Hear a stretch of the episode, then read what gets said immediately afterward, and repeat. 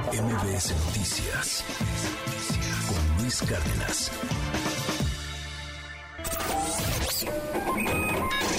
Economía y finanzas con Pedro Tello Villagrán.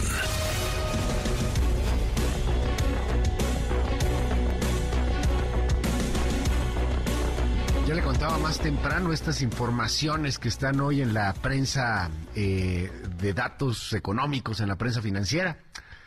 el tema de Aeromar, eh, más allá de, la información de los 500 millones, de lo que no se pudo hacer, de, lo que era ya un quiebre anunciado o, bueno, este, esta situación, yo me quedo con esta imagen de, la sobrecargo ahí en Aeromar, que está llorando, que no puede contener las lágrimas frente a lo que, pues sabe, es ya una crisis este, anunciada que se ha confirmado frente a la pérdida de empleo en, en, un, en un rubro bien complicado para México, que es justamente el de la aviación. ¿Cómo ves el tema de Aeromar, querido Pedro? Te mando un abrazo, bonito día. Buenos días, qué gusto saludarte a ti y también a quienes nos escuchan. Pocas veces tenemos la oportunidad de conocer el mismo día las decisiones tomadas por dos empresas en sentidos totalmente opuestos, una para anunciar simple y sencillamente que ha cesado ya sus operaciones y que entrará prácticamente en la fase de quiebra, y otra que decide salir o abandonar una de las fases de su negocio para por esa vía recaudar ingresos que le permitan, por una parte, pagar deuda, pero por la otra, fortalecer su crecimiento y despegue en otras áreas de negocio que son muy productivas. Ese es el caso de Aeromar en lo que al anuncio del quiebre se refiere y Defensa por lo que su despegue tras anunciar su salida del área de la, de la producción de cervezas. ¿Qué es lo que ocurrió con Aeromar? Bueno, Aeromar es una empresa que surgió hace exactamente 35 años, que tenía hasta hace unos cuantos días eh, programadas eh, vuelos para 21 rutas nacionales y para tres rutas internacionales, que tenía una plantilla de 700 trabajadores y desafortunadamente aún antes de la pandemia ya venía arrastrando problemas financieros y de rentabilidad. Lo que ocurrió fue que tan pronto llegamos a la pandemia en el año 2020,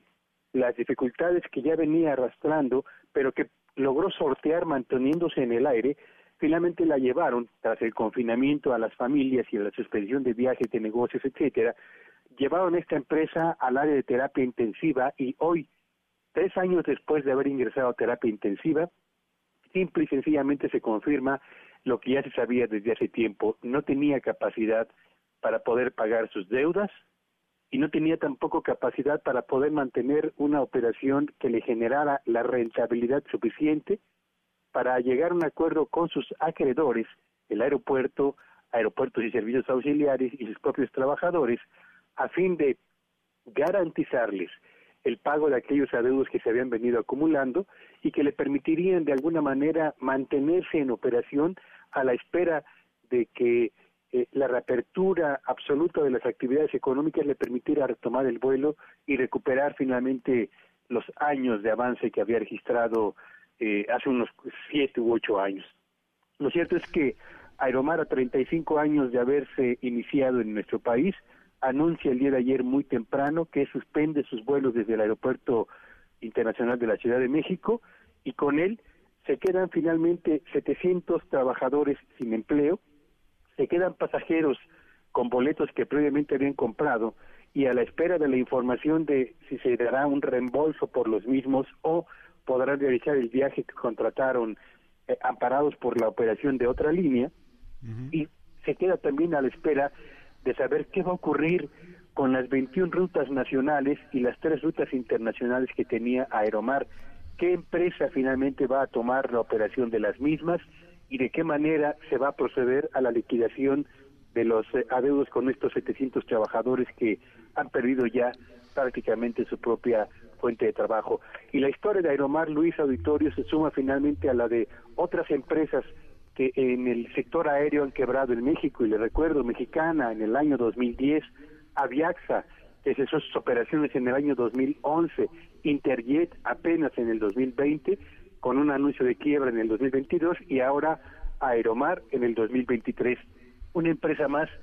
que finalmente frente a un entorno tan adverso como el que le planteó la pandemia, que se sumó a los problemas que ya venía arrastrando, finalmente no pudo salir de terapia intensiva y hoy o ayer se decretó finalmente la muerte de esta empresa aérea, Luis.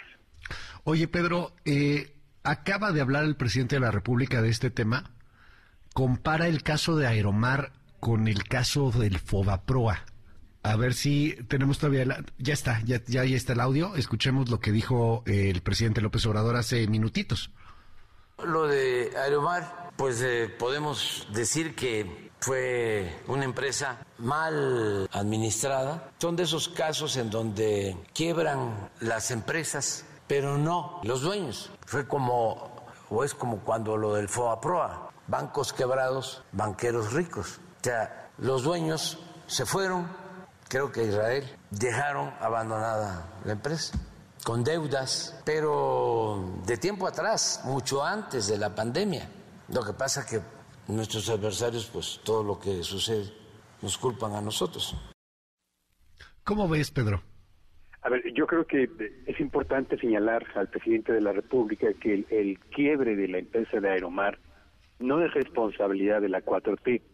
Traía problemas financieros antes del arribo de la pandemia, se empezaron a acumular adeudos en lo que al pago de combustible se refiere, adeudos por el pago de los servicios que recibía de aeropuertos y servicios del Aeropuerto Internacional de la Ciudad de México y lo que ocurrió es que esos problemas que ya venían complicando su operación y su rentabilidad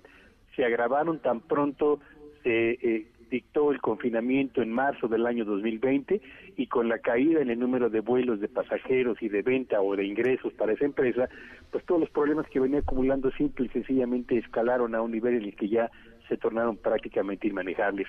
Que asumir que la quiebra de Aeromar es responsabilidad del gobierno, es tan equivocado como suponer que se trató de una quiebra inducida por los propios empresarios. No, es un problema de rentabilidad de una empresa que eh, desafortunadamente no pudo sortear las dificultades de un país que eh, ha tenido que enfrentar desde escalada en los precios de los combustibles en el, en el sexenio de Enrique Peña Nieto hasta la caída en el volumen de operaciones motivado por la pandemia y ambas circunstancias no las pudo resolver. Te mando un abrazo, es Pedro Tello y te seguimos en tu red. Sí, a mi Twitter en arroba Petello Villagrán y que tengan un espléndido día. MBS Noticias con Luis Cárdenas.